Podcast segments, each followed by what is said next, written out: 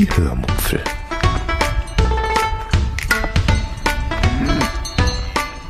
Aus dem Tagebuch einer Allgäuerin.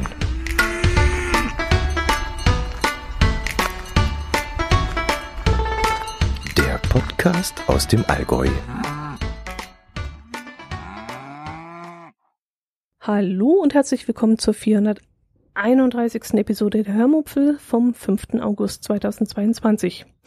Heute erzähle ich euch von Hamburg, wo wir unter anderem gecached haben und in den Restaurants zweier Fernsehköche eingekehrt sind. Und wenn noch Zeit ist, erzähle ich euch auch noch von unserem Besuch im Miniaturwunderland. Viel Spaß beim Hören.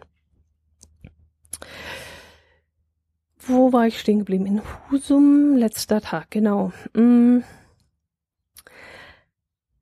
Nach insgesamt zehn Übernachtungen in Husum brachen wir die Zelte ab und nee, das ist falsch. Das Zelt hatte bereits der Sturm abgebrochen, aber das ist eine andere Geschichte. Ähm, nach zehn Nächten in Husum fuhren wir weiter zu unserer zweiten Station und zwar nach Hamburg.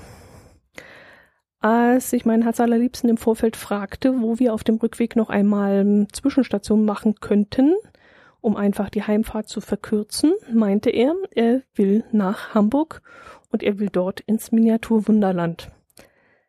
Fragt mich nicht, wie er plötzlich auf diesen Trichter kam. Ich habe keine Ahnung.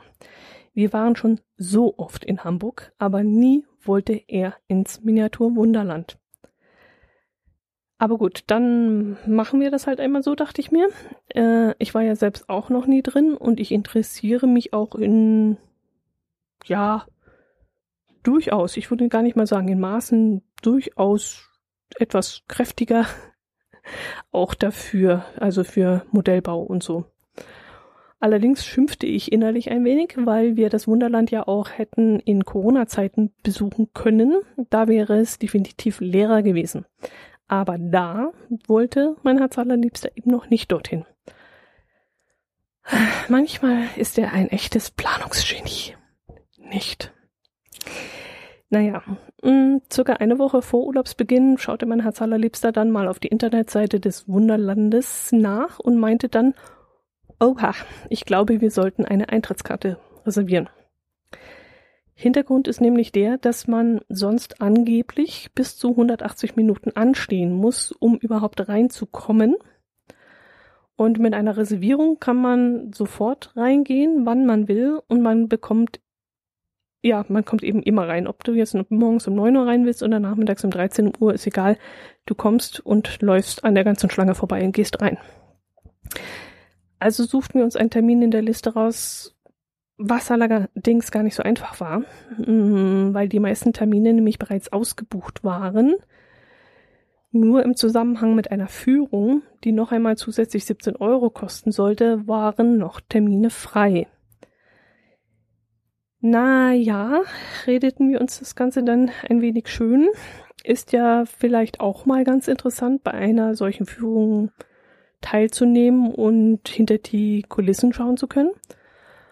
Und dann buchten wir einen regulären Termin, der schon mal 20 Euro kostet, glaube ich.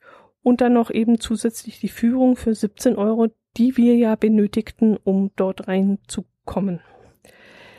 Ähm, ja, ein weiterer Wunsch meines Herzallerliebsten war es dann auch in Hamburg noch in einige Restaurants diverser Fernsehköche zu gehen. Ich weiß nicht mehr, wo er überall hin wollte, aber ich sagte dann äh, ähm, von mir aus nur bei einem zu. Bei den anderen war ich einfach nicht bereit, den Preis dafür zu bezahlen. Und ähm, ich selbst wollte dann auch noch in ein anderes Restaurant gehen, aber da bekamen wir leider keinen passenden Termin mehr. Wir hätten da sonst noch das ähm, Miniaturwunderland mittags verlassen müssen was in der Regel nicht möglich ist, aber für uns möglich gemacht worden wäre nach ähm, Nachfrage. Und dann wären wir eben zum Essen gegangen und dann wieder zurückgelaufen und das war mir alles zu stressig und hektisch und ich war vor dem Urlaub so nervlich angeschlagen und ich wollte diese ganzen Umstände einfach nicht haben und deswegen habe ich gesagt, okay, dann verzichte ich auf meinen Restaurantbesuch, das können wir auch ein anderes Mal machen. Ja, gut, ich merke, ich erzähle schon wieder halbes Durcheinander, außerdem schläft mir gerade jetzt schon der Arm ein. Ähm, Fange ich von vorne an. Äh, wir fuhren von Husum nach Haslow. Das ist ein kleiner Ort, circa 40, 45 Kilometer vor Hamburg, wo wir einen Campingplatz bezogen, der eine sehr gute Zugverbindung nach Hamburg haben sollte. Ich selbst wäre lieber zum Campingplatz Land an der Elbe gefahren, aber meinem Herz allerliebsten war die Ausgangslage dieses Haslower Campingplatzes wesentlich lieber. Dort bezogen wir einen viel zu kleinen Stellplatz mit ja, das machen wir anders. Ich erzähle euch einfach ganz kurz und knapp die Vor- und Nachteile und damit ist der Campingplatz eigentlich auch schon ausreichend beschrieben. Also Vorteile sind super Anbindung, also super Anbindung der öffentlichen Verkehrsmittel nach Hamburg, nett gestaltetes Gelände, kostenloses und an der Rezeption auch recht gutes WLAN, unkomplizierter Brötchenservice, mm, teils sehr gute Sanitäranlagen, also so eine Art Privatbäder.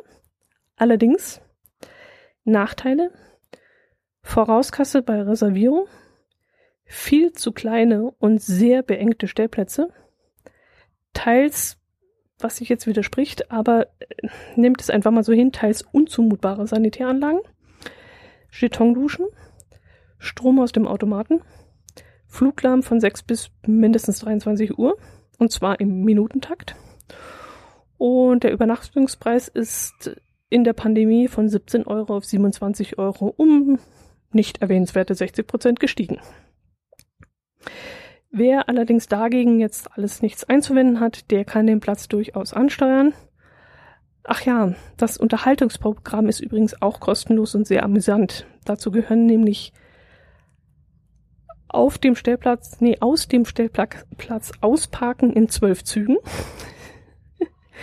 mit dem VW-Bus einen versteckten Felsbrocken anfahren, und wie man sich mit dem Auto in 15 cm tiefen Kies festwehrt. Und zusätzlich noch duschen, kalt, heiß, kalt für einen Euro.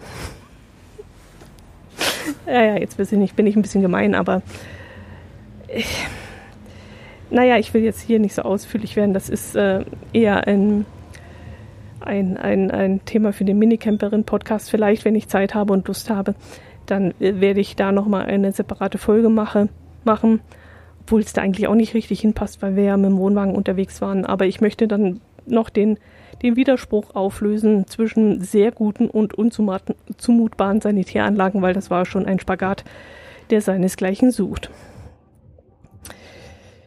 Gut, dann erzähle ich euch noch vom nächsten Tag, wo wir abends bereits eine Reservierung in einem Restaurant in Hamburg hatten. Ich glaube, das ist für euch alle interessanter als das Campinggedöns. Mmh obwohl, jetzt muss ich mit Geocaching-Gedöns anfangen, ist auch nicht wesentlich besser, aber ich möchte euch davon erzählen, weil das war auch sehr, sehr interessant. Also tagsüber haben wir dann ähm, ein paar Caches gemacht, die wir, die mit reichlich Favoritenpunkte gesegnet waren. Ähm, da ich den ganzen Urlaub nicht richtig laufen konnte, weil ich Probleme mit meinem Fuß beim Auftreten hatte, war das so ein bisschen als Ersatzprogramm ausgesucht worden. Eigentlich wollten wir Sightseeing machen und zum Hafen fahren und dort verschiedene Punkte ansteuern, die ich mir im Vorfeld für den nächsten Hamburg-Aufenthalt abgespeichert hatte. Aber daraus wurde eben nichts, weil ich krankheitsbedingt einfach ausgefallen bin. Ähm, ja gut, Geocaching. Ähm, für die Geocacher unter euch möchte ich kurz erwähnen, welche Caches wir gemacht haben. Das war Cache des, nee, Cache gegen das Vergessen. GC8GD42. Der Cache Umgehungskarte Morphlet GC52P2V. Der Cache Spieldose GC6EZHP. Nalogo GC567WK und der Cache, was die Stunde schlägt, mit GC9HQ9P. Und weil ich schon dabei bin und die Liste hier vor mir liegen habe, erzähle ich euch auch noch von denen am nächsten Tag. Da haben wir nämlich gemacht, völlig durchgedreht, GC5ZA C4. Airport Kirche, TB Hotel Hamburg Airport mit der GC-Nummer GC4EN84. Die ähm, Matruschka GC5TD V8. Den Cache Schokolade, das ist ja genau was für mich. GC8488J.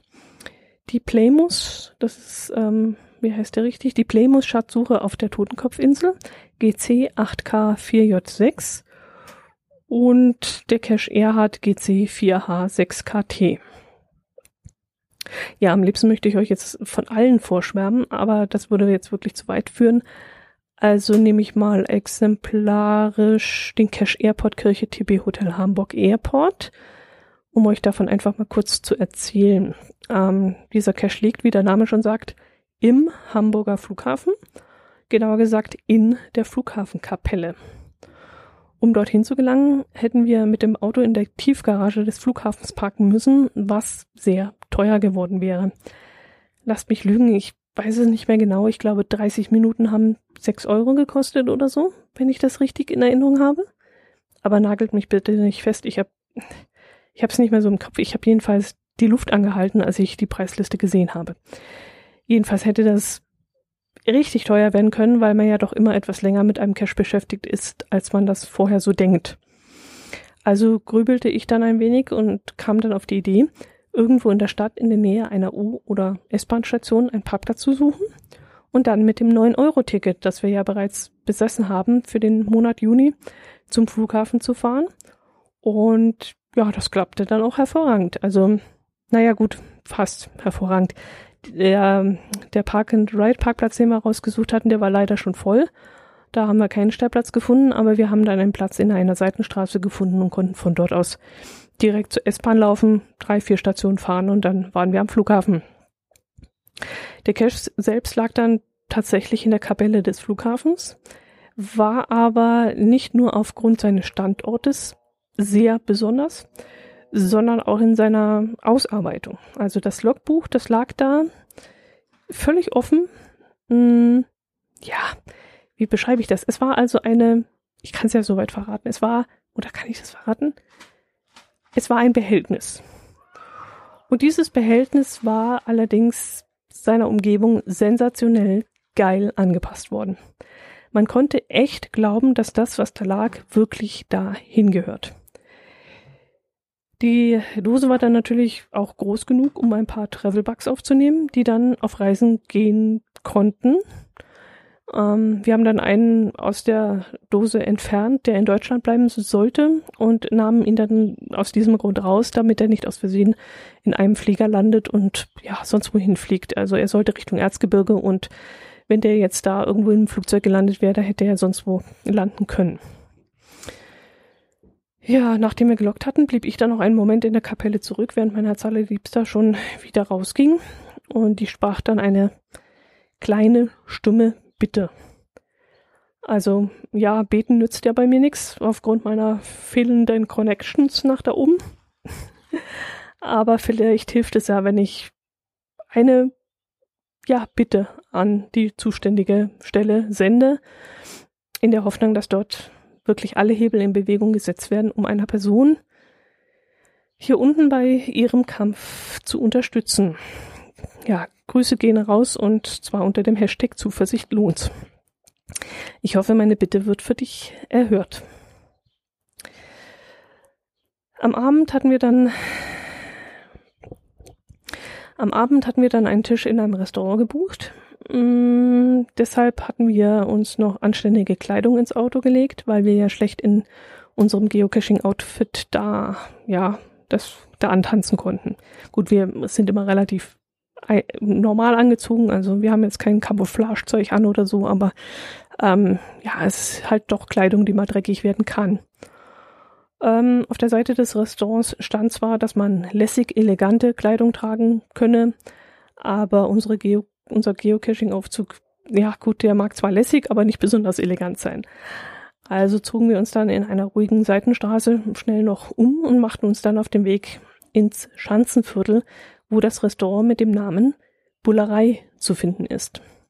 Dieses Restaurant wird von Tim Melzer betrieben, mm, wo mein Herz allerliebster unbedingt mal hin wollte und womit ich dann auch einverstanden war. Der Preis dort ist nämlich so, dass man sagen kann, das Erlebnis ist es einem wert. Bei ein paar anderen Restaurants, die er sich da ausgesucht hatte, das war, da war es definitiv nicht der Fall. Da, das war mir einfach, nee, da hat es mir eine Grenze überschritten, wo ich gesagt habe, nö, also da, pff, Da müsste ich schon im Lotto gewinnen, um da mal hinzugehen, aber das muss ich mir nicht leisten. Ja gut, wo fangen wir am besten an? Ähm,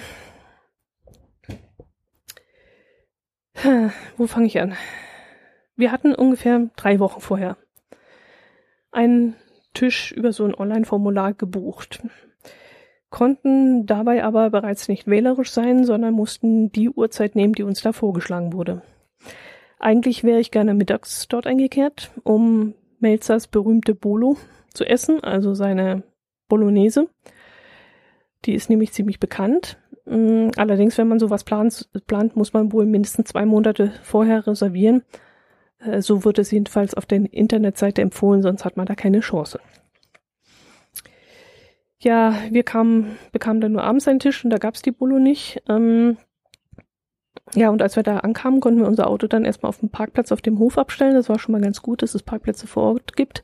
Die sind zwar begrenzt, ich weiß nicht wie viele, aber wir waren ja pünktlich da und um die Uhrzeit war es dann auch kein Problem, dort zu parken. Dann äh, mussten wir vor der Tür noch etwas warten, weil nämlich pünktlich, oberpünktlich um 17 Uhr erst Einlass war. Und wir wurden dann gefragt, ob wir drinnen oder draußen sitzen wollen. Und ja, trotz herrlicher warmer Temperaturen und trotz Corona immer noch allgegenwärtig war, entschieden wir uns drinnen sitz zu sitzen, denn wir wollten uns diese coole Innengestaltung des Restaurants in aller Ruhe anschauen können. Also wir wollten nicht einfach mal nur so auf dem Gang zum Klo oder so mal einen Blick durch die Location werfen, sondern wir wollten das schon in vollen Zügen genießen. Ja, das wäre dann auch trotz Corona in Ordnung gewesen, wenn man uns besser hätte verteilt. Es wäre definitiv genügend Platz gewesen und trotzdem hat man andere Gäste, die nach uns kamen, sehr nah zu uns gesetzt. Sogar so nah, dass ein privates Gespräch gar nicht mehr möglich war, weil sonst die Nachbarn das gehört hätten. Und auch so in Coronas Zeiten muss das echt nicht sein. Und wie gesagt, das ist eine riesige Halle, also das hätte man besser verteilen können. Das fand ich nicht so schön, das hätte anders gelöst werden können. Die Innenausstattung, die wir da unbedingt sehen wollten, die war dann allerdings auch sehr interessant. Die war nämlich sehr extravagant. Ja, es ist schwierig, sie zu beschreiben. Ja, da muss ich euch wohl auf die Internetseite verweisen. Da müsst ihr mal reingucken unter bullerei.com, glaube ich, oder bullerei.de, weiß ich jetzt nicht.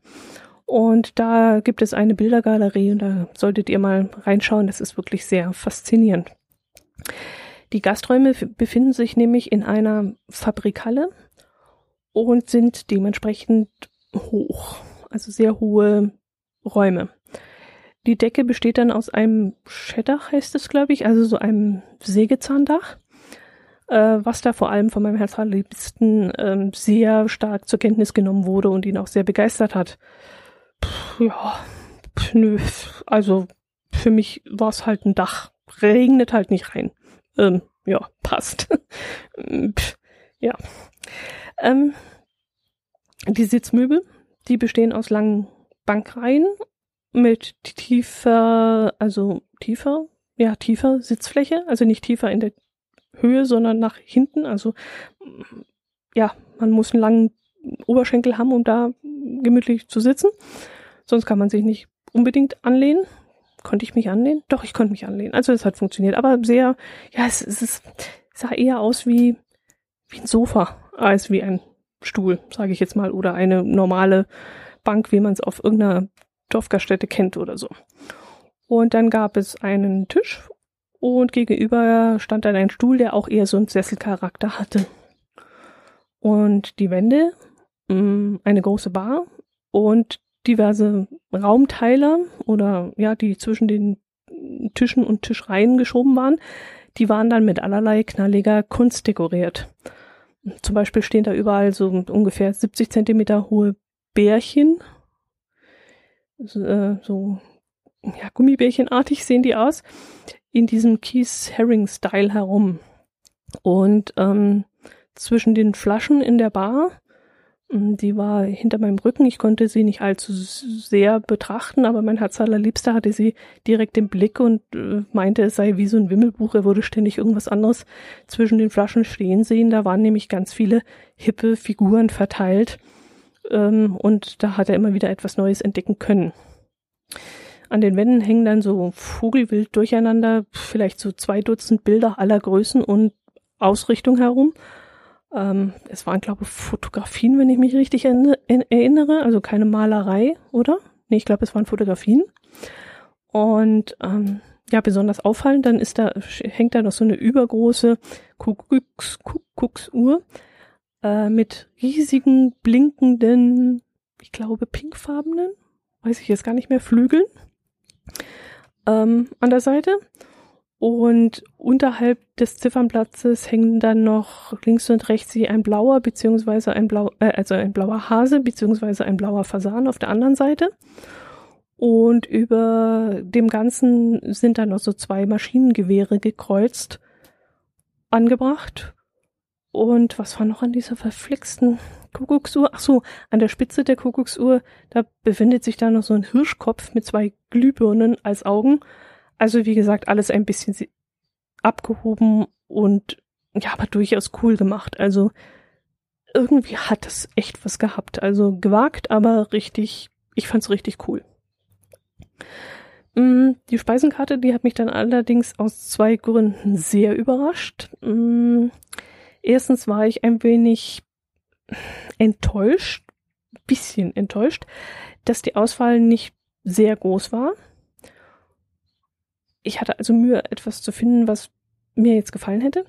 Und zweitens waren die Preise höher als gedacht. Im Vorfeld hatte ich ja die Mittagskarte angeschaut und da waren die Preise erstaunlich human gewesen. Und auch diese Bolo, die war preislich so, dass ich gesagt hätte, klar, bestelle ich mir sofort. Aber die Abendkarte, die war dann eben deutlich gehoben. Aber mir war das in diesem Moment relativ schnell egal, denn ich war in dem Moment der Meinung, dass ich es, ja, ich zahle hier einfach für ein Erlebnis und nicht für ein Essen. Mm, wir entschieden uns dann für das Vier-Gänge-Überraschungsmenü für 59 Euro und man fragte uns dann noch, ob wir irgendwelche Allergien haben oder irgendetwas nicht essen. Aber ich war da ehrlich gesagt nicht auf Zack und habe vergessen zu sagen, dass ich kein Zitronengras und keine Meeresfrüchte mag. Und das war dann ein Fehler, wie sich herausstellen sollte. Als erstes wurde uns als Vorspeise ein sous gegarter Kalbstafelspitz ähm, serviert. Ähm, dazu Tatar, ausgebackene Kapern, Salz, Zitronen, Dashi, Gemüsefond und Austernblattkresse. Das an sich war dann schon einmal sehr, sehr lecker und überraschend.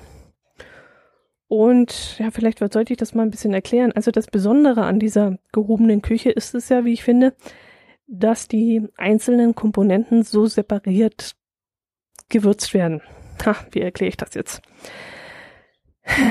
Also wenn man in ein sehr gutes, normales Restaurant geht, kann man ja da in der Regel auch sehr, sehr gut essen für einen normalen Preis. Da sitzt man dann auch oft da und denkt sich, besser als hier kann es auch in einem, in keinem Sterne-Restaurant schmecken. N naja, besser vielleicht nicht, aber sehr anders. In einem Sterne in Anführungszeichen Restaurant, also Tim Melzer ist, glaube kein Sternekoch, ähm, bekommt man ein Essen vorgesetzt, wo jede Komponente für sich oder mit anderen Komponenten stimmig gewürzt ist. Oh Gott, das ist so schwer zu erklären. Also in diesem Fall war es so, dass der Kalbstafelspitz so gut wie gar nicht gewürzt war. Ich würde sogar sagen, dass da nicht einmal eine Prise Salz dran war. Aber dadurch schmeckte eben das Fleisch einfach nur nach Fleisch und mehr brauchte es in diesem Moment auch gar nicht. Wenn man das Gemüse, äh, wenn man das Fleisch dann aber durch die Gemüsebrühe zog, wurde es in diesem Moment gesalzen, weil die Gemüsebrühe ja salzig war. Und die Gemüsebrühe war nicht aus irgendeinem Granulat. Du hast dir wirklich angeschmeckt, dass das eine echte Gemüsebrühe ist. Und über den Tellerrand war dann auch noch so eine leichte Prise Pfeffer gestreut worden, so dass man dann das Fleisch auch durch diese Pfefferspur ziehen konnte, wenn man das wollte, und dadurch bekam es Schärfe. Und ja, am besten hat mir dann noch, haben mir auch noch die Kapern gefallen. Das ist jetzt mh, mm, wieder so ein Konsistenzding. Das war jetzt gar nicht mal wegen dem Geschmack, aber die waren frittiert geworden. Die waren frittiert worden, so heißt es. Und dadurch waren die so fluffig, kross, hauchzart, knusprig. Also es war so, als würde man auf irgendwas beißen, das wie, nee, nee, ich kenne nichts Vergleichbares, was die Konsistenz dieser Kapern beschreiben würde. Ich bin jetzt auch kein Kapern-Fan. Gut, ich esse sie, wenn sie da in, in, in Königsberger Klopse drin sind oder so. Aber so in dieser Konsistenz und, und überhaupt habe ich die wirklich noch nie gegessen. Also das war wirklich absolut faszinierend. Irre. Ja, und das ist eben das, wofür man dieses viele Geld bezahlt. Also für dieses Erlebnis. Jetzt denkt ihr vielleicht, dass, was haben wir jetzt gesagt, 59 oder 69? 59 Euro haben wir bezahlt für dieses Vier-Gänge-Menü. Dass ihr dann vielleicht denkt, naja, so teuer ist das ja gar nicht. Naja, wenn man danach hungrig rausgeht und dann noch überlegt, ob man jetzt noch eine Currywurst essen geht, um satt zu werden, dann könnte man vielleicht meinen, dass es doch ein bisschen teuer war. Also satt möchte ich ja eigentlich schon sein. Aber das Erlebnis, das war es einfach wert, muss man schon so sagen. Ja, als im zweiten Gang bekamen wir dann das, was, naja, wo jetzt, wo mir jetzt noch ein Schauer über den Rücken läuft, wenn ich daran denke. Es gab nämlich Pulpo. Und zwar genauer gesagt Pulpo arm mit Sojalack glasiert, Mole, Joghurt, Staudensellerie roh mariniert, Liebstöckelöl, Kichererbsen, Geflügeljuice, Juice. Äh, ja, das muss es gewesen sein, genau. Ja, und Muscheln, Schnecken, Austern, das mag ich ja gar nicht. Aber ja, ähm, mein Hassgegner, mein absoluter Hassgegner ist immer noch Pulpo. Also dieses widerliche Krakenvieh, das mag ich ja überhaupt nicht. Aber ich versuche ja immer wieder mal was Neues und wage mich alle paar Jahre mal wieder an Dinge, die ich normalerweise komplett ablehne. Es könnte ja durchaus sein, dass ich meine Meinung mittlerweile geändert habe oder dass sich meine ja, Geschmacksnerven verändert haben im Laufe der Zeit. Aber ganz ehrlich, um es kurz zu machen, der Pulpo und ich, das werden, also wir werden nie Freunde werden. Absolut nicht. Ich kann diesem Ding einfach nichts abgewinnen. Mein Herz allerliebster meinte zwar, dieser Pulpo sei etwas ganz Besonderes gewesen, nicht so gummiartig und quietschig, wie sonst die Pulpos so sind, die man so im süddeutschen Gefilden bekommt, in so einem Backteigmantel oder so. Und auch geschmacklich sei er eine Offenbarung gewesen. Also er isst dieses Zeug öfters mal. Aber nee, für mich absolut nicht. Es geht einfach gar nicht. Wir werden keine Freunde. Definitiv. Ja, als Hauptgericht gab es dann, äh, was gab es dann? Maispoladenbrust, Polenta-Schnitte, Chimichurri aus Maiswürsing, Mai, Maiswürsing oder Maiwürsing, weiß ich jetzt gar nicht mehr wie das hieß.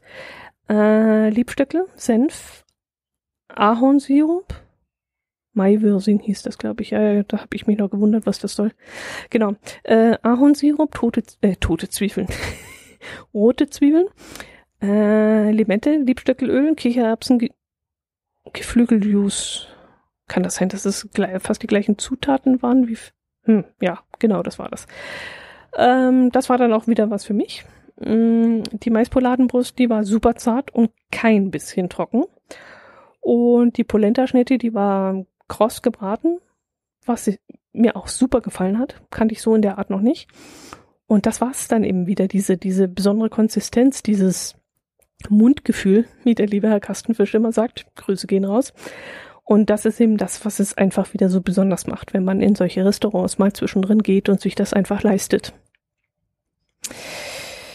Als Nachtisch wurde uns Kokosnussmus, Pandan-Eis, Passionsfruchtgel, Schoko-Kokosnusskrampel serviert. Äh, genau. Und da hat mir das Pandan-Eis am meisten gefallen, denn ja, Pandan, das ist irgendeine mir bis dahin unbekannte Frucht, die ein bisschen so wie Vanille schmeckt und hinten raus so ein bisschen nach, ah, wie heißen die dicken Nusskerne? Pekan? Nee, Pekan nicht. Paranuss, genau. Also ich hatte so ein bisschen den Eindruck, als wenn das so ein bisschen Paranuss ist oder so ähnlich. Also war wirklich faszinierend, aber ja, würde ich jederzeit gerne wieder essen.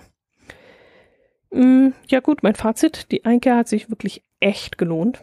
Das war wirklich sein Geld wert. Aber aufgrund dessen, dass ich nicht satt geworden bin und die Tatsache, dass wir die Location jetzt einmal gesehen haben und ein zweites Mal nicht unbedingt nötig wäre, äh, würde ich jetzt auch kein zweites Mal mehr dorthin gehen. Anders ist das beim nächsten Restaurant, wo wir am nächsten Tag bereits zum dritten Mal eingekehrt sind, nämlich ins Onus von Steffen Hensler. Da, da, lief es nämlich ähnlich ab wie am Vortag. Aufgrund meiner gesundheitlichen Probleme sind wir wieder nicht zum Sightseeing gekommen, mm, sind also nicht in die Stadt gefahren, sondern haben eine Geocaching-Tour gemacht, die fußschonender war. Dann haben wir uns abends im Auto umgezogen und sind dann in den Lehmweg 17 müsste das, glaube ich, sein, gefahren. Und wir saßen dann draußen, denn die Innenausstattung des Restaurants ist jetzt nicht unbedingt ein Grund, drinnen sitzen zu wollen. Mm, das Onus, das bietet asiatische Küche an. Ich weiß jetzt nicht, ob es japanisch grundlegend ist. Ich, ich verallgemeinere es jetzt einfach und sage asiatisch. Hm, Habe ich irgendwo gelesen, dass es Fusionsküche ist? Weiß ich jetzt gar nicht. Könnte ich jetzt auch gar nicht einordnen. Jedenfalls gibt es dort Sushi. Und ich glaube, ich habe es euch schon öfters erzählt. Ich habe im Onus, genau in diesem Onus, das Sushi-Essen gelernt. Nicht nur kennengelernt, na, kennengelernt habe ich es nicht. Ich habe es mal im, im Regierungsviertel von Berlin kennengelernt und dort sofort abgelehnt, weil es mir nicht geschmeckt hat. Aber als wir dann in Hamburg dort im Onus mal eingekehrt sind, hatte ich bei meinem Herz allerliebsten mal probiert und war ab dem Zeitpunkt gefesselt. Also da haben sie mich gehabt. Seitdem esse ich Sushi wahnsinnig gern. Ähm, ja, auch an diesem Abend haben wir dort wieder sehr lecker gegessen. Ich habe eine Miso-Suppe als Vorspeise bestellt. Mein Herz allerliebster hat ein Mousse, Mousse als Nachspeise gegessen. Und als Hauptgang haben wir uns dann eine gemischte Sushi-Platte für zwei Personen bestellt. Und mit Getränken hat das dann 15 Euro weniger als in der Bullerei gekostet und immerhin war ich hinterher satt. Und das Geschmackserlebnis, das war einfach ähnlich toll. Also da kann man, man kann zwar nicht miteinander vergleichen, aber es war ein Erlebnis so oder so in beiden Restaurants.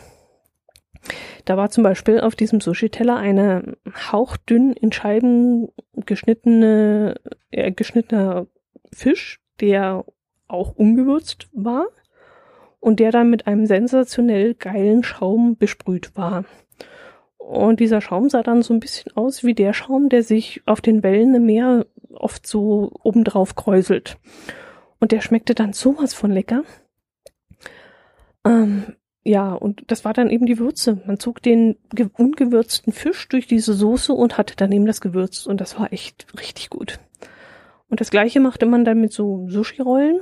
Ähm, dazu gab es dann so eine rosafarbene Soße und zwar, ja gut, das gibt's bei uns im, im Sushi-Mann, beim Sushi-Mann in Kempten auch, aber das im Onus, das war eben wieder so ein Geschmackserlebnis. Also in Kempten hast du so das Gefühl, das ist so eine Ketchup-Mayo-Schmoddersoße. Und da im Onus, das war, boah, das war so ein Geschmackserlebnis. Da hast du das Gefühl gehabt, du isst vier verschiedene Soßen in einer. Also je länger du die im Mund hattest, desto mehr Nuancen kamen daraus und es war echt irre. Ja, und das ist eben genau das, was ich euch vorhin schon erklärt habe. Äh, der Fisch ist ungewürzt und schmeckt so, wie er in Natura eben schmeckt. Und wenn man ihn so essen möchte, wie Fisch eben schmeckt, dann nimmt man ihn so, wie er da ist. Und wenn man ihn gewürzt haben will, dann zieht man ihn durch diesen weißen Schaum und dann ist er gesalzen. Und das ist eben dieses Esserlebnis, für das wir dann bereit sind, ab und zu mal etwas mehr Geld auszugeben. Nicht, ja, um uns einfach etwas zu gönnen. Und das haben wir jetzt im Onus eben schon zum dritten Mal gemacht. Also jedes Mal, wenn wir in Hamburg sind, schauen wir ein, ein, eigentlich immer einmal dort vorbei.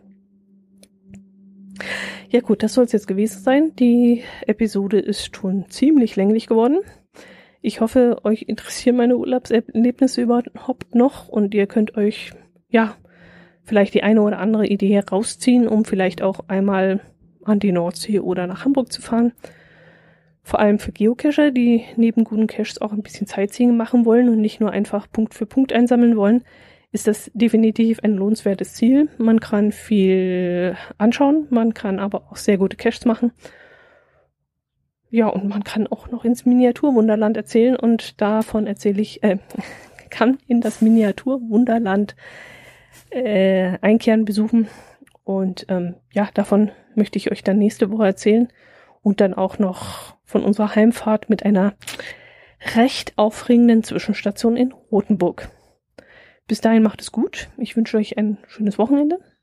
Bleibt gesund, genießt den Sommer und meldet euch mal wieder. Ich würde mich freuen. Macht's gut. Servus.